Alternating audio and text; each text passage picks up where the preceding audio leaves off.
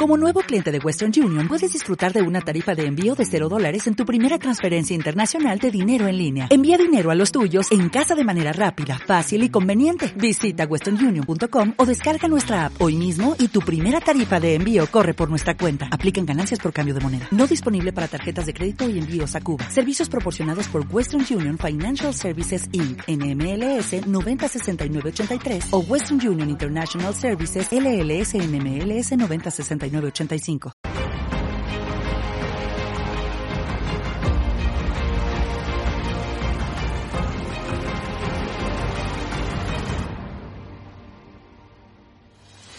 Un saludo a todos, bienvenidos a nuestro combate, en este caso de medidas un poquito más actuales, sobre todo por la Unión Civista Internacional, esas nuevas medidas de seguridad, esas medidas de, dentro de los desarrollos de las carreras, la posición en la bicicleta, que es lo que ha creado muchísimo debate en las zonas de habituamiento, las zonas de desecho, pero que quizá donde más, donde más hemos recalcado o hemos puntualizado son en la postura de la bicicleta, que no se puede ir pues, con esa bicicleta con las manos por encima, por delante del manillar, no te puedes sentar, digamos, ¿eh? en, la, barra horizontal de la bicicleta y para ello, que mejor contar con dos estilistas, dos profesionales, ex profesionales, porque a mí me lo dijo David López, yo nunca voy a dejar de ser ciclista, y es cierto, ¿eh? David López y también David Echevarría, que, se conocen perfectamente, los dos son directores deportivos, como digo, los dos han sido ciclistas, han corrido el, Tour, el Giro y la Vuelta, de hecho, eh, David Echevarría ganó dos etapas en el Tour de Francia, ganó la Euskal Bicicleta, eh, David López fue hombre del equipo Sky con Bradley Wiggins, con Chris Froome, uno, de los hombres de equipo,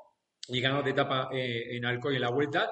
Bueno, eh, pregunta clara y directa. Primero para David López, ¿estás a favor o en contra de estas medidas de la Unión Ciclista Internacional?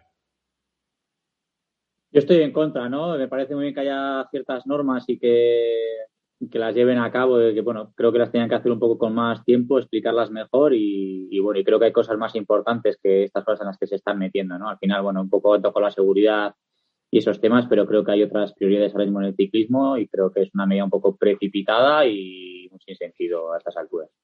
Deduzco, David Echevarría, que tú tienes una foto, por cierto, eh, tomando una posición que hoy estaría, bueno, a partir del 1 de abril estaría prohibida, que tú estás a favor de, estas nuevas medidas de la Unión Ciclista Internacional. Claro, estoy a favor. Como bien he sabido, yo siempre hablo bien de la UCI y en este caso pues voy, a, voy a defender al diablo. Eh, me toca ejercer de tal abogado del diablo y voy a estar a favor de estas nuevas normas. ¿Por qué?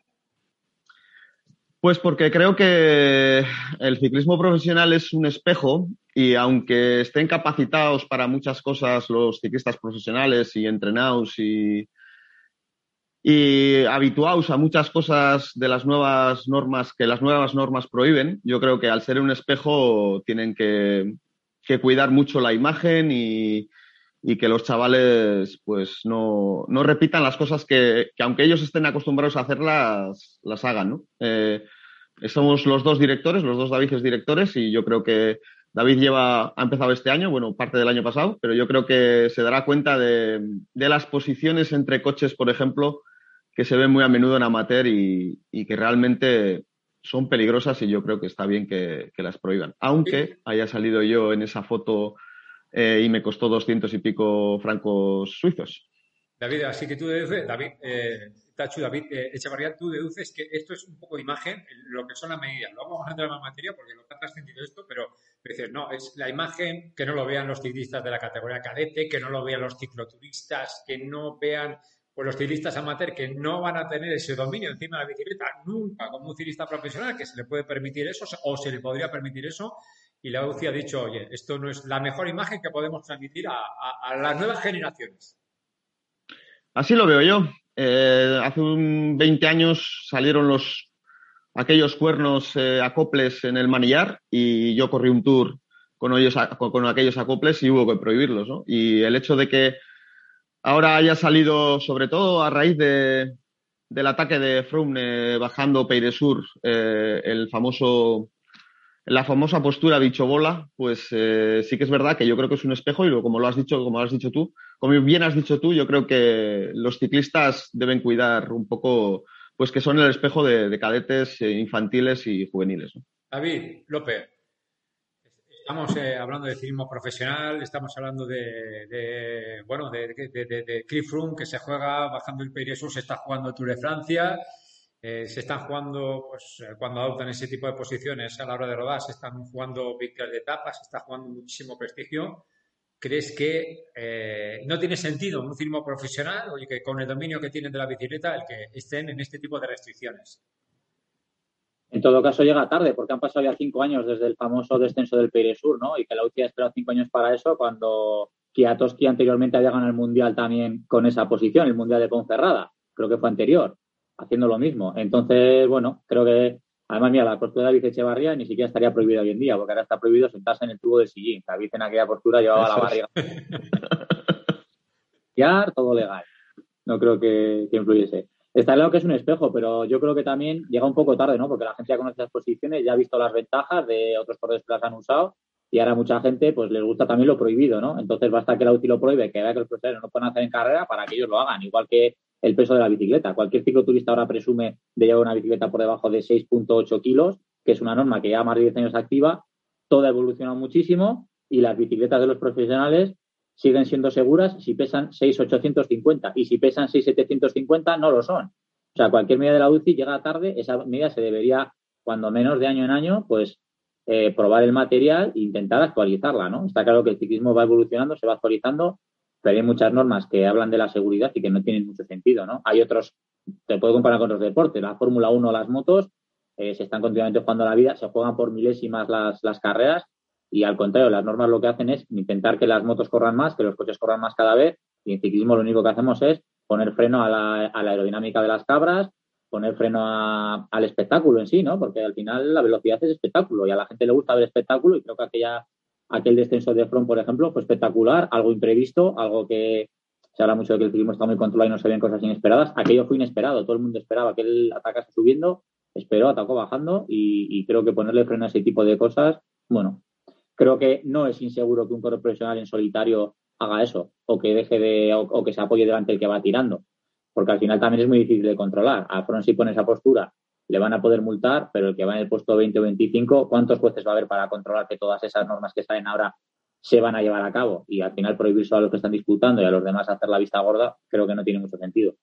Bueno, estas son las medidas que estamos comentando que como el, todo el público se ha centrado cuando han salido estas normas, dice, no, es que se han centrado en la postura de la bicicleta. Y realmente quizá eh, más importante otro tipo de medidas ¿no? que, se ha adoptado por parte de la Unión Ciclista Internacional porque todo ello viene de la caída que se produjo, se produjo perdón, el año pasado en la Vuelta a Polonia entre Dylan Groenewegen y Fabio Jacobs, se recordar, en la primera, eh, primera, primera etapa, yo creo que los dos conocéis ese final de etapa de la Vuelta a Polonia, el ligero descenso, se, se alcanza una velocidad enorme, eh, como pues Dylan Groenewegen intenta mantener su posición, intenta, pues eh, digamos, tapar el hueco con, con Fabio Jacobsen, que se va a la zona de vallas y realmente se dan cuenta o podemos evidenciar todos, ¿eh? los que vemos que esas vallas no estaban bien colocadas, que salieron volando, que, no hacían esa labor. Y eh, eh, ha trascendido todo esta, este tipo de medidas, solamente nos hemos centrado en esto. Así que yo creo que más grave y más importante son otro tipo de medidas,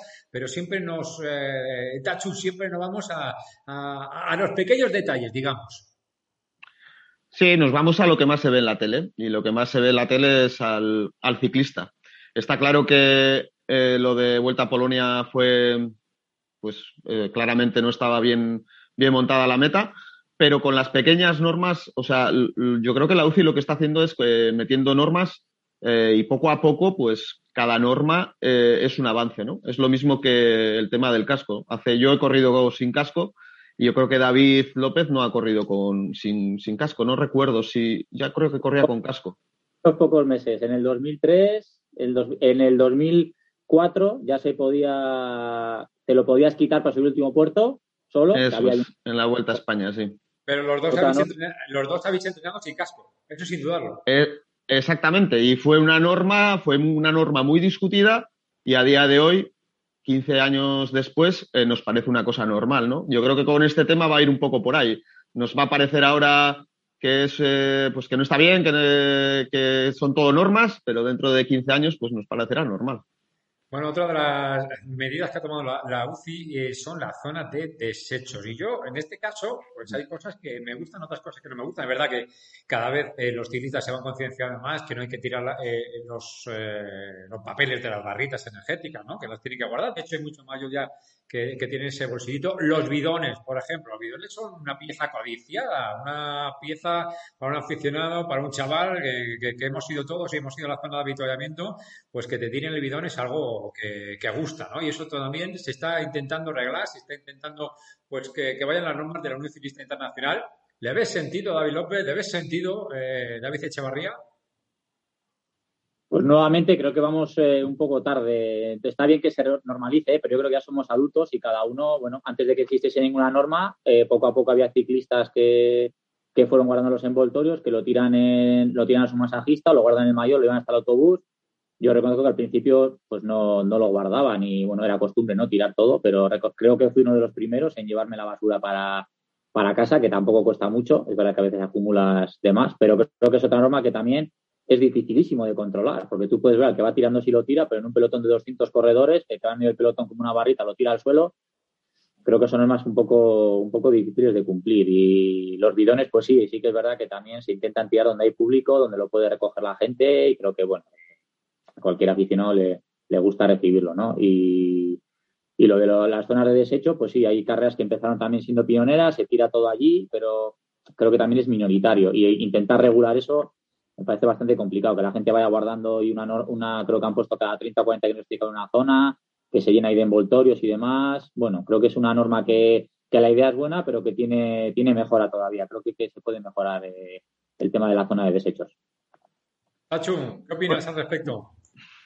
Bueno, vamos a defender al diablo. Yo creo que, está bien, como has dicho tú, todos hemos estado esperando el habituallamiento, hemos ido a un habituallamiento a recoger, a recoger bidones y, bolsas de habituallamiento, ¿no? Pues bueno, ahora en vez de tener un habituallamiento vamos a tener cinco o seis cada 30 kilómetros, no está mal. Creo que expandimos el, la horquilla para, que se, para que la gente esté recogiendo los bidones y en cuanto a lo que dice David de, que son normas que no se pueden, que son difíciles de, que se cumplan porque hace falta muchos jueces árbitros, solo le digo que esté tranquilo, que ya verá cómo en eh, este año los jueces se van, se van a poner finos en ese tema y seguro que alguna vez le toca y se dará cuenta que no es tan difícil. Ya verás como con dos o tres multitas te das cuenta enseguida. Enseguida. Bueno, y ya para cerrar, la comunicación. ¿no? no, esto no es un caso de la, de la internacional, pero es algo que también se está hablando dentro de Pelotón, se está comentando. Bueno, en esa reunión donde se adoptaron este tipo de medidas había dos ciclistas profesionales, Mateo Trentin y Philippe Gilbert. Bueno, yo creo que lo, conocen absolutamente todos. Eh, ellos fueron los encargados, junto con, con Gianni que es el presidente de la CPA, de enviar un mail a todos los corredores para explicar las medidas y, mm, bueno, no sé si es falta de comunicación, falta de interés el caso es cuando salen estas medidas, se aprueban estas medidas, es cuando salta, salta, todos nos llevamos las manos a la cabeza diciendo, pero estas están locos, ¿cómo es posible que vayan a regular esto la Unión Ciclista Internacional? Porque todo iba con el tema de las posiciones de, encima de la bicicleta. Hay cosas más importantes que, regular por parte del mundo de ciclismo.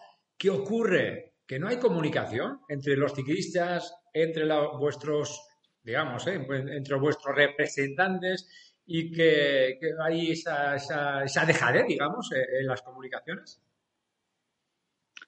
Hombre, eh, yo creo que. A ver, yo creo que eh, no hay comunicación y yo creo que una vez más, voy a defender al diablo, la UCI ha estado muy por encima de, los corredores y, les ha demostrado que les ha mandado un email diciéndoles que todas las nuevas normas y demostrando que de 800 o 900 ciclistas profesionales solo 20 abrieron un email, quiere decir que están muy, muy lejos de, las asociaciones y, y, entonces la UCI demuestra a la misma asociación de ciclistas profesionales de que no es tan fuerte como ellos creen, ¿no? Y, y, que, y que tienen mucho trabajo que hacer los mismos, las mismas asociaciones, ¿no? Que tanto se quejan de la UCI y estos les han demostrado que, ellos eh, no, tienen, no tienen ningún poder ni, ni siquiera sobre sus afiliados, ¿no? que son los ciclistas. David López.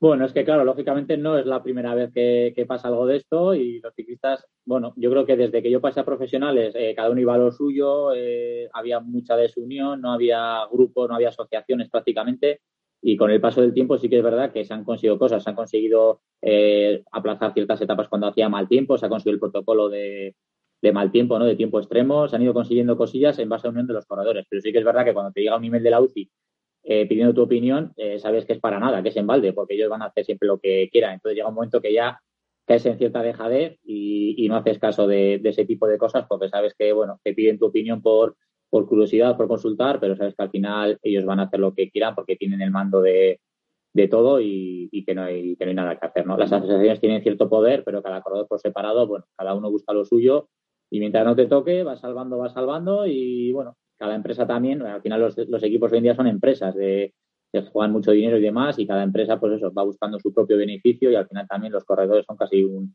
un cero a la izquierda dentro de esas grandes empresas.